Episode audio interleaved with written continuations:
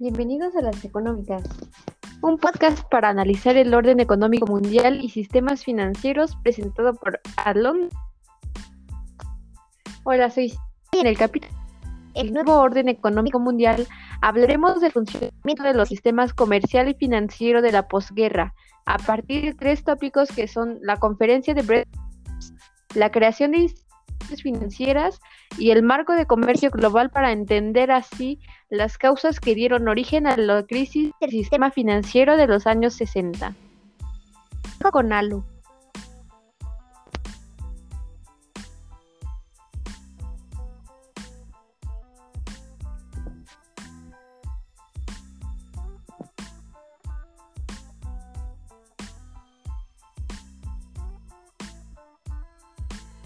Bueno, primero iniciaré hablando un poco de la conferencia de Bretton Woods, ya que me parece súper importante en relación con la crisis de los 60. Me parece perfecto que inicies con la conferencia y me gustaría que explicaras un poquito de cómo se creó, quién es, quiénes son, em, en dónde fue. Ah, pues mira, todo empezó en el caluroso verano de 1944 cuando los vecinos del tranquilo y turístico pueblo rural de Bretton Woods, en New Hampshire, se dieron cuenta de algo muy importante, pues esto estaba ocurriendo en el, elegante Hotel Mount Washington, famoso centro de descanso y esparcimiento. Se notaba por la cantidad de automóviles que llegaban con visitantes distinguidos. Durante las tres semanas de julio de 1944, se reunieron allí 730 delegados de 44 naciones para discutir y formular los lineamientos fundamentales que habrían de establecer la nueva arquitectura financiera internacional de la posguerra. Para algunos, esto de los acuerdos de Bretton Woods representan un momento cumbre de la cooperación internacional, que permitió una notable estabilidad y un fuerte crecimiento económico. En cambio, otros piensan que el consenso, consenso alcanzado encubrió importantes diferencias entre las naciones aliadas, así como la notoria hegemonía de los Estados Unidos. Y cuéntame un poquito más de los objetivos. ¿Cuál objetivo de que todas estas grandes entidades se reunieran en Bretton Woods? Pues el objetivo principal, principal era formular un plan coherente para contribuir a la regulación de la economía mundial después de las hostilidades, el cual debía ser ratificado por los gobiernos de las naciones que habían enviado delegados a la conferencia. Pero también hubo diferencias, pues la primera ruptura sería en 1945, cuando Stalin, entonces presidente de la URSS, se negó a ratificar los acuerdos, distanciándose del esquema regulatorio y de los países capitalistas. Es por eso que adoptó un régimen monetario y financiero propio para gestionar las relaciones entre la URSS y sus satélites. Aún así, el acuerdo de Bretton Woods fue convirtiéndose en uno de los ejes formales del régimen dominante de la economía financiera de los países capitalistas a escala mundial. Cabe agregar que más de medio siglo después, a principios del siglo XXI, se discute si deben recuperarse elementos de dicho sistema, ya que sabemos que durante la posguerra no hubo grandes colapsos financieros, pese a que un número de evaluaciones y crisis monetarias menores en distintas naciones. Entonces, la razón que no de la cual no se produjeron las crisis financieras de gran escala como entre el 40 y los años 70. Numerosos economistas sostuvieron durante el largo fue de la naturaleza de la nueva arquitectura financiera, el establecimiento de un nuevo marco regulatorio del sistema monetario lo cual nos permitió reducir la volatilidad en la posguerra. Pero otros factores también fueron muy decisivos, pues de hecho el crecimiento sostenido de muchas economías durante el periodo, especialmente de Europa, la nación soviética, Norteamérica y América Latina, generó la impresión de que se había logrado escapar de la tradicional secuencia de ciclos y crisis. Como es bien sabido, la literatura sobre los ciclos económicos fue relegado a la pre económica desde fines de los años 50. Debido al supuesto de que no se podría volver a repetir un colapso mundial como el desencadenado en el 29, y cabe agregar que este colapso se habla demasiado porque fue el peor de la historia de todo el mundo. Así que también fue tal dinamismo de la economía mundial en el periodo de la posguerra. Historiadores económicos han bautizado el cuarto posguerra como la edad de oro del capitalismo desde el siglo XX. No obstante, la recuperación económica mundial no se debió simplemente a los factores económicos, sino que dependió asimismo de los factores políticos. Aunado a esto, se puede agregar que el hecho de que no hubiese crisis financieras globales en la época de la Guerra Fría hace indispensable tener en cuenta la geopolítica de la posguerra para entender el funcionamiento del sistema monetario internacional. Es esta una de las principales tesis de este capítulo, pero, curiosamente, en los años de 1960 fueron las rivalidades entre los aliados, Europa, Japón y los Estados Unidos, los que desembocarían en una creciente inestabilidad que socavó el régimen monetario que habían construido. Es por eso que el presente capítulo se cierra con una revisión de los acontecimientos entre 1969 y 1971, que marcaron el fin del sistema de Bretton Woods durante la etapa de la conocida Guerra de Vietnam. Y en la apertura de esta conferencia de Bretton Woods, el presidente de los Estados Unidos, Franklin Roosevelt, comentó, la salud económica de todos los países es una materia de preocupación para todos sus vecinos cercanos y lejanos. De esto podemos rescatar que la economía y la salud económica no es solo de un país, no es solo de un continente, sino es de todo el mundo, nos incumbe también como personas en la macroeconomía, son todo el mundo, todos los microeconomía tiene que ver con nosotros personas como entes económicos y yo creo que sí tiene que ver este mucho con todos nosotros. Bueno, y seguimos que como consecuencia de los acuerdos tomados en la conferencia de Bretton Woods, se forman dos instituciones de gran importancia para la economía mundial durante el siglo XX. Las, el Banco Mundial y el Fondo Monetario Internacional, de las que hablaremos un poquito más a fondo. El Banco Mundial, como bien lo dice mi compañera Cintia, fue una consecuencia de los tratados de Bretton Woods. El Banco Internacional de Reconstrucción y Fomento, BIRF, que fue creado en 1944 44, y al poco tiempo se hizo conocido como el Banco Mundial, evolucionó hasta convertirse en un grupo conformado por cinco instituciones de desarrollo, en sus orígenes, otorgaba préstamos para ayudar a la reconstrucción de los países devastados durante la Segunda Guerra Mundial. Esto fue antes de que se pusiera en orden el Plan Marshall, propuesto por Estados Unidos, que tuvo la misma función, ayudar a la reconstrucción de los países. Luego, su foco pasó a la reconstrucción del desarrollo, poniendo un gran énfasis en obras de infraestructura, tales como empresas, redes de electricidad, sistemas de riego y caminos. Tras la fundación de la Corporación Financiera Internacional, IFC, por sus siglas en inglés, en 1956 el Banco Mundial comenzó a proporcionar financiamiento a empresas e instituciones financieras privadas de países en desarrollo.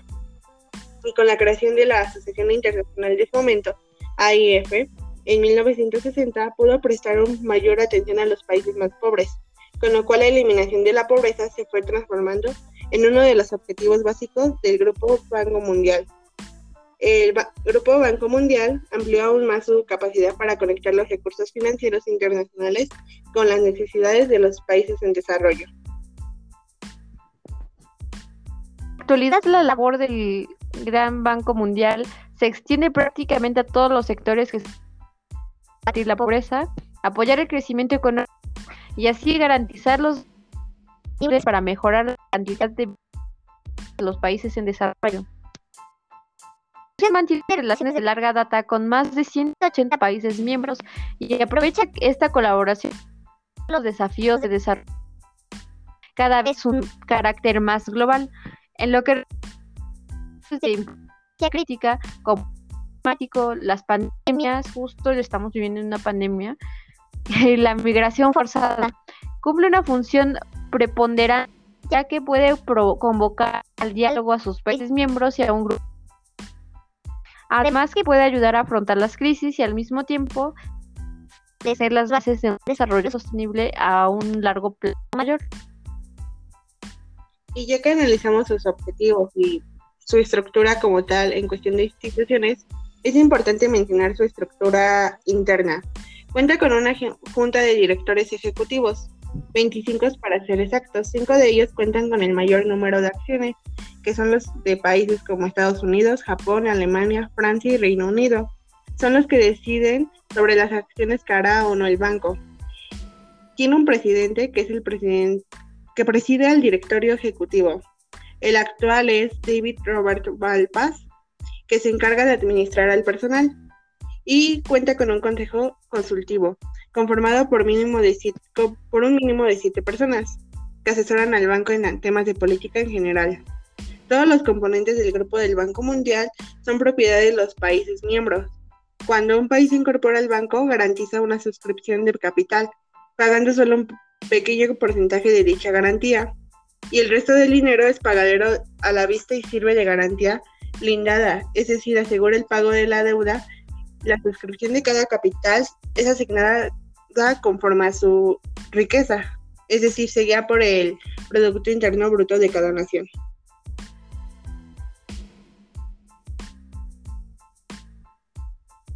Y pues podría ser todo lo que rescatamos de la importancia del Banco Mundial y cómo se rige. Sí, así es, tiene una, una estructura muy grande, ¿no crees? Y los países están parece perfecto, por interrumpir, pero me parece perfecto que se guíen como dependiendo de la riqueza del país y por eso tenemos a estos cinco grandes países que son, como lo mencionaste, Estados Unidos, Japón, Alemania, Francia y Reino Unido, ¿no? Ajá, pues son los que lideran el comercio actualmente. Así es. Te voy a hablar algo del Fondo Monetario Internacional, que es otra institución. Y esta es un organismo especializado en el sistema de las Naciones Unidas, establecido en el 45 para contribuir al estímulo del buen funcionamiento de la economía mundial. Su sede está en Washington y cuenta con 183 países miembros y la idea de la creación de este organismo se en la conferencia de Bretton Woods antes mencionada, donde se establecía la creación de un marco de cooperación económica internacional destinada a evitar que se repitieran las devaluaciones cambiarias competitivas que contribuyeron a provocar la Gran Depresión. Mi misión principal es asegurar la estabilidad del sistema monetario internacional. Entonces, podemos internacional este protege de caer en las mismas devaluaciones y evitar también las crisis monetarias. Ajá, esa es su principal función, en no volver a cometer errores del pasado en la actualidad. Háblanos un poquito de esa estructura este, interna. Ok, al igual que el banco, también cuenta con una junta de gobernadores, un gobernador y un suplente por cada país miembro. Cuenta con un directorio ejecutivo de 24 miembros y representan a todos los países miembros. Solo Estados Unidos, Japón, Alemania, Francia y Reino Unido, al igual que el Banco Mundial, escogen a uno individualmente. China, Arabia Saudí y Rusia eligen uno de facto cada uno, y los otros 16 escogen por bloques económicos. La directora gerente que preside el personal técnico del FMI, que cuenta con la asistencia de cuatro, es Cristalina. El Fondo Monetario Internacional es uno de los mayores tenedores oficiales de oro. Sin embargo, cuenta con un convenio donde estipula que puede venderlo o recibirlo como pago de un país miembro, pero no puede realizar otras actividades que impliquen el pago de oro. Cambiando, siguiendo con esta misma ruta, te voy a platicar algo del GATT. ¿Y qué es el 20 de octubre de 1900. No, no, no, prosigue. ¿Cómo? No, tú sigue. O sea, nos ibas a platicar sobre el GATT.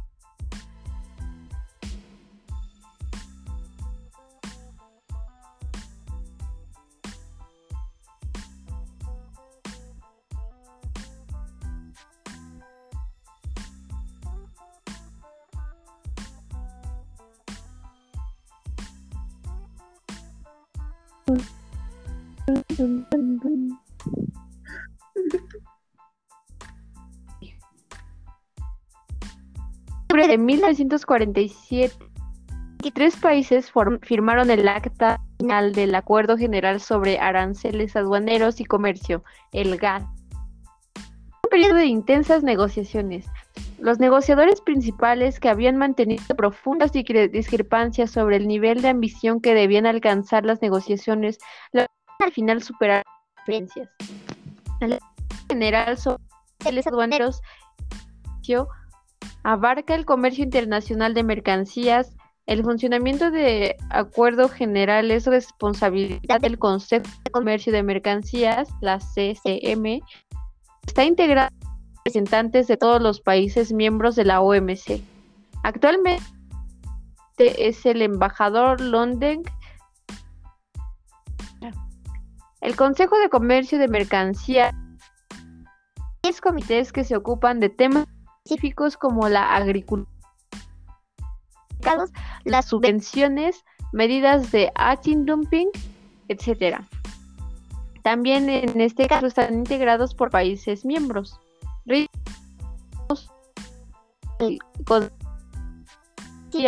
El grupo de trabajo sobre las empresas comerciales de Estado el Comité de Participaciones sobre la expansión del comercio de productos de tecnologías de la información. Y ahora que mencionas en tu, en lo que mencionas más bien, eh, creo que mencionas a una de las instituciones más importantes en la, en la actualidad, que es la OMC. ¿Y de qué va esto? La OMC es una organización dirigida por los miembros en la que las decisiones se adoptan por consenso entre los gobiernos de todos los países miembros. La OMC es la Organización Mundial del Comercio y todas las decisiones importantes son adaptadas por la totalidad de los miembros, ya sea por sus ministros, que se reúnen por lo menos una vez cada dos años, o por sus embajadores o delegados, que se reúnen gradualmente en Ginebra.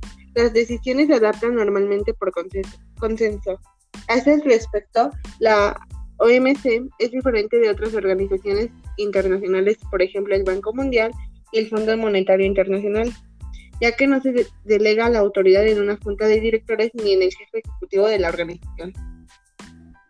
Y su organización de vaya la redundancia, está dividido en tres, en cuatro niveles.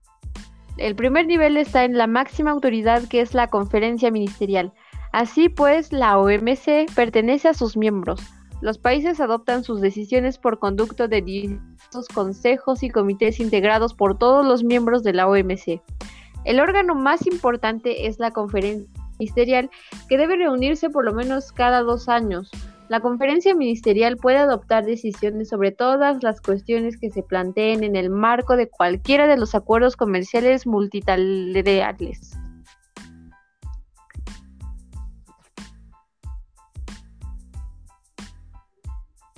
Después tenemos el segundo nivel, que es el Consejo General bajo tres formas.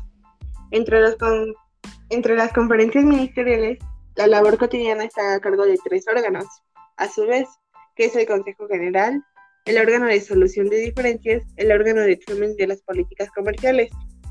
Para entender un poquito más en este sentido, vamos a definir cada una de las antes mencionadas. En realidad son las tres al mismo. Son las tres en conjunto. En el acuerdo por el que se establece la OMC se dice que todas ellas son el Consejo General, aunque cuando se reúnen tienen diferentes mandatos. También en este caso están integradas por todos los miembros de la OMC, que deben rendir un informe a la conferencia ministerial que fue la primera. El Consejo General actúa en representación de la conferencia ministerial en todos los asuntos de la OMC se reúne como órgano de solución de diferencias y órgano de examen de las políticas comerciales para supervisar el procedimiento de solución de diferencia entre los miembros para analizar las políticas comerciales de los miembros respectivamente. Y así vamos a pasar al tercer nivel que se desprende de este mismo. Los consejos para cada amplia esfera de comercio y otros órganos. Otros tres consejos los cuales cada uno se ocupan de una amplia esfera de comercio, en el informe al Consejo General asimismo. El Consejo de Comercio de Mercancías es uno, el Consejo de Comercio de Servicios es otro y el Consejo de los aspectos de los derechos de propietario intelectual relacionados con el comercio también es el tercero. Como sus nombres lo indican, los tres son consejos, son responsables del funcionamiento de los acuerdos de la OMC que tratan de las esferas de comercio respectivas. También en este caso están integrados por todos los miembros de la OMC. Los tres tienen también subsidiarios y hay seis órganos que rinden informe al Consejo General y su ámbito de competencia es más pequeño, de ahí que sean comités, pero están asimismo integrados por todos los miembros de la OMC. Abarcan distintas cuestiones, las cuales son el comercio y desarrollo, medio ambiente, acuerdos comerciales regionales y cuestiones administrativas. En la conferencia ministerial de Singapur, celebrada en el 96, se decidió crear nuevos grupos de trabajo para examinar las siguientes cuestiones, las cuales son la inversión y política de competencia, transparencia de contratación pública y la facilitación del comercio.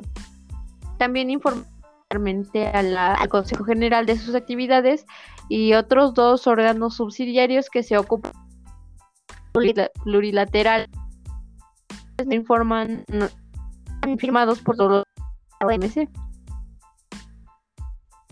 Y para acabar en este tema, es importante mencionar el cuarto nivel, que aunque es el último, no es el menos importante, que es el quid de la cuestión.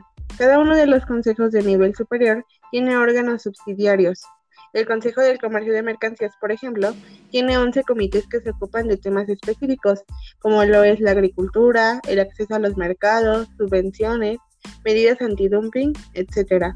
También en este caso están integrados por todos los países miembros. Rinden también informa el Consejo del Comercio de Mercancías y el órgano de supervisión de los textiles que consta de un presidente y 10 miembros que actúan a título personal. Y los grupos que se ocupan de las notificaciones, los gobiernos informan a la OMC de las políticas o medidas que aplican o se proponen aplicar y de las empresas comerciales del Estado. Hasta, hasta este momento se considera algo muy, no sé, muy organizado, pero a la vez muy, como que todo está muy enfrascado en... Ajá, exacto, muy complejo. O bueno, así yo lo veo un poco. Ajá, está muy estructurado hay cada estructura, cada parte, cada persona tiene que rendir este cuentas a una la parte más grande, ¿no? Pero está está muy bien estructurado. Cada uno tiene sus funciones y están aquí como para eh, prevenir también otras catástrofes. Sí, yo creo que es más esa organización para evitar eh, errores o para evitar acciones que ya han costado mucho en años anteriores o bueno, en épocas anteriores. Para que se para evitar repetir la historia, ¿no? Ándale, exacto, es como que poner pautas para que no se vuelva a repetir y no seguir un patrón. Es como eso. Eh, financiero, vaya. Pues sí, pues yo creo que ellos son los responsables de que pues ahorita tengamos productos de diferentes partes del mundo. Creo que a ellos se les debe en gran parte la globalización, por así decirlo. Y las relaciones entre los países es también muy importante y es eh, muy bueno que estén que tengan muchos este, aliados, muchas firmas y que los países estén regulándose y intercambiando, ¿no? Y no solamente hablamos de comercio en este caso, sino pues de tradiciones, de cultura, como que todo es un intercambio a fin de cuentas. Todos los países se enriquecen. Es, algo muy bueno. Y si para cerrar hablamos un poquito de que aunque hay muchos economistas y políticos que se niegan a encarar los hechos, y reconocer a los culpables que armaron el descalabro de la desregularización y desmontaron todos los fundamentos y bases reales de la economía. Darnos una fe religiosa en los mercados. Este es el problema de que estamos planteando sobre por qué la crisis y estaban también con los acuerdos, acuerdos de es por la porque la fe religiosa y entonces las cifras son cada vez más duras y lapidarias y poco a poco a carcomer de gran parte del planeta. Los nulos resultados de la cumbre del G20 y la incapacidad para encarar reales están llevando a su, al mundo a su peor momento en los años. Klaus, el presidente del Banco Central Europeo, que la economía mundial se encuentra ante la peor crisis financiera de la Segunda Guerra Mundial. El acuerdo, de acuerdo al economista, Tricher señala que el corazón financiero de las naciones industrializadas está en juego. Y esto es algo evidente para cualquiera que compare las cifras y vea los montos que solo ese año llegaron al 5%. Este periodo de, turbulencias que cada día arroja saldos negativos en las bolsas caídas del IBEX, del DAX y del DAC y de Dow Jones muestra que cada que el paciente no sabe eso es todo comatoso. Y si ponemos en contraste, Gary Baker y Robert Lucas, que tienen una visión más superficial y ligera de la crisis, llegan al nivel donde su concepción monetarista de la economía que cree que con las inyecciones de liquidez ha sido suficiente. Pero, ¿qué pasa con el paro? que cada día crece como un remolino, con las empresas que están cerrando y que amplificarán el paro hasta provocar convulsión social, nada se dice al respecto. Por eso, las críticas a los planes de rescates, bailout, como se les ha llamado, se han practicado a los bancos que ya supera los 1.5 billones de dólares. ¿Qué harán los gobiernos para evitar el paro masivo y la consecuente protesta callejera? Se ha dicho que esta crisis no será tan fuerte como la de 1929, y eso es verdad. Pues mal que mal, ya se sabe que hay que hacer algo. Mientras que en la del 29 y el 32 se mantuvieron ajenos al problema sin saber lo que tenían que hacer. Llegó por momentos el 30% y una caída en el del 20 hasta que Keynes iluminó el camino. No obstante, y pese a los sostenibles, las sostenibles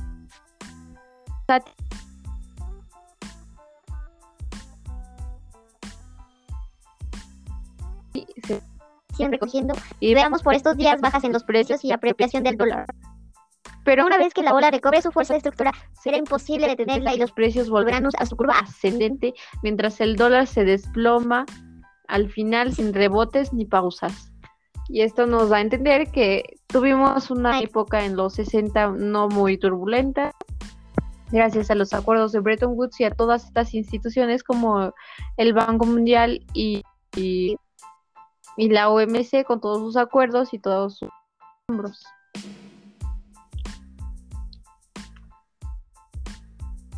Ajá, yo creo que estas instituciones, como tú bien las mencionas, o bueno, como lo hemos mencionado, ayudaron, ayudaron a regular día con día el orden económico, ¿no?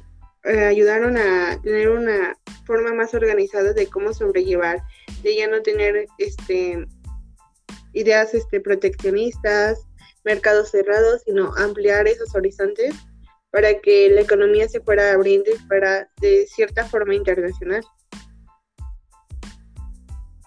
Exacto, yo creo que mundial que se dio a partir de todos estos temas nos ha protegido bastante hasta hasta estos tiempos con todo lo que nos está pasando, ¿no? El año pasado fue una catástrofe tremenda.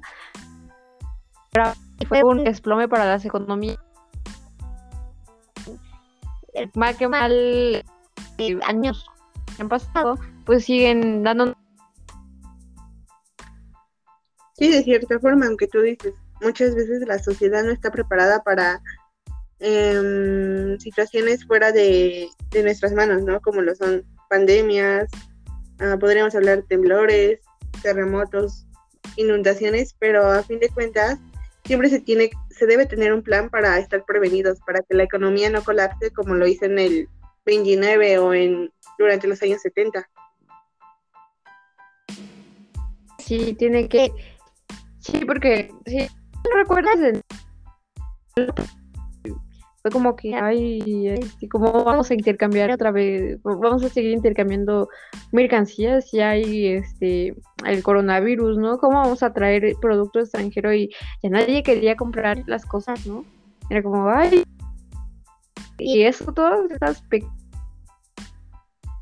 fuentes económicos que somos, eh, afectamos en, a la economía. Nuestro comportamiento como personas debe ser un poquito y tener como que ese colchón de, de organizaciones como la OMS y las aduanas también es como una tranquilidad porque aún así nosotros somos los mismos que las, las desestabilidades porque somos nosotros los entes económicos, pero saber que hay países y estas conferencias que pueden llegar a ver es como, como tranquilizante, ¿no? Como que algo que están arreglando. Ajá, como tú lo mencionas, tenemos esa tranquilidad de saber que hay personas encargadas de, por ejemplo, hacer llegar nuestros productos de diferentes partes del mundo. Y como tú lo dices, a principios de pandemia existía ese miedo, ¿no? De no vamos a comprar productos, por ejemplo, de Asia porque pueden venir con, con el virus o no podemos comprar cosas de Europa porque va a pasar esto, pero sin embargo, gracias a eso también se reactivó la economía nacional, por así decirlo. Se empezaron a crear, no sé, negocios locales y pues de cierta forma reactivamos la economía de México y ahora solo hablamos de México, pero por ejemplo pasó lo mismo con diferentes países de Latinoamérica, de Europa y así fue como también se salió a flote con la economía durante esos tiempos de pandemia, bueno, cuando aún empezaba. Sí, y para que la salud económica siga, yo creo que sí nos hace falta un poquito de, información, ¿no? Porque sí recuerdo mucho lo que mencionaste de ya no compren productos de Asia porque los chinos tienen fueron y ellos fueron, sí recuerdo mucho que eran ya, ya no consumas, ya no consumas, y consume local, pero aún así ni siquiera consumimos nuestras, nuestras cosas locales siempre ha habido este tema de que al mexicano no le gusta lo mexicano porque está mal hecho, aunque es mexicano somos nosotros, ¿no? Y como, mencionábamos, ¿no? nosotros somos entes económicos y somos los mismos que, y me parece una super idea que, que sí se informe institución Ajá, y pues también otro problema es que siempre nosotros como mexicanos ¿no? valoramos el mismo, el esfuerzo de otro mexicano al vender sus productos, ¿no? Porque siempre existe el regateo. Aunque también siento que es un tema muy complejo y que deberíamos abordarlo en una siguiente ocasión, en otro capítulo del podcast o así, pero realmente es todo un mundo donde encuentras diferencias, pero sí, habla. Me parece perfecto. Sí, tenemos que estar conscientes, ¿no? Lo que haciendo, que no nada más somos una persona que compra leche y compra el cereal y la gas de su vida normal, porque todos somos el ente económico que crea una sociedad y así como somos uno, todas las personas que son como nosotros, son gente normal que estudia, que trabaja, que, ajá, este, movemos la economía y es lo que tenemos que tener en cuenta estamos volando por ahí comprando y vendiendo y no pasa nada, ¿no? Es algo más grande. Ajá, como tú dices, todos formamos de una economía. La persona que no se vende chicles en un semáforo hasta una de las empresas transnacionales más importantes del mundo, como lo puede ser, no sé, la Coca-Cola o Bimbo. Entonces, pues yo creo que sí, siempre se tiene que tener, siempre se debe tener a la mano, pues, políticas que te beneficien y que beneficien a los demás, como lo fueron los acuerdos de Bretton Woods o las creaciones de las instituciones del Banco Mundial y el Fondo Monetario Internacional. tienes razón, que tengamos como que una conciencia más grande llegar a ser una sociedad sostenible. compramos mucho y, y no estamos siendo muy sostenibles que digamos puede llevar a una catástrofe tremenda otra vez de que venimos recuperándonos de la pandemia, venimos recuperándonos de varios este caídas del Bitcoin, así este varias monedas, el dólar, el peso, todo está turbulencias, ¿no? Obviamente siempre tiene que haber algo, pero no estamos siendo sostenibles y esto nos va a llevar a un a un peñadero. Eso sin duda. ¿Te parece si lo dejamos hasta aquí? Ya estamos cortas de tiempo. Me la pasé increíble. Siempre es bueno Muy a discutir de gusto. esto. Igualmente. Es como Bueno, muy bien. Sí, sí. es el darse cuenta, ¿no? ¿Quiénes somos? ¿Qué estamos haciendo? ¿A dónde vamos? O, ¿Qué va a bueno, pasar? Obviamente no se puede decir, ¿no? Pero sí es un poquito de qué va a pasar, ¿no? Es números. Y siempre está ese interrogante, ¿qué va a pasar en modo en modo película de suspenso? Suspenso. Pues, Si puedo poner una chiquita de suspenso aquí. Y pues, Sí, como dijo mi ex.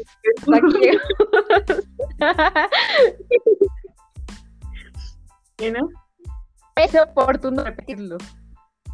Como dijo, hasta aquí llegamos. Sí fue. Por acompañarnos en el podcast. No queremos. Muchas gracias a todos por acompañarnos en el podcast de hoy para analizar la economía y así darnos cuenta de los entes económicos que somos. Muchas gracias, buenos días, tardes noches, este, muy youtuber, en la hora que nos estén escuchando y somos Alondra y Cintia y este fue nuestro podcast. Muchas gracias. Muchas gracias, hasta luego. Espero.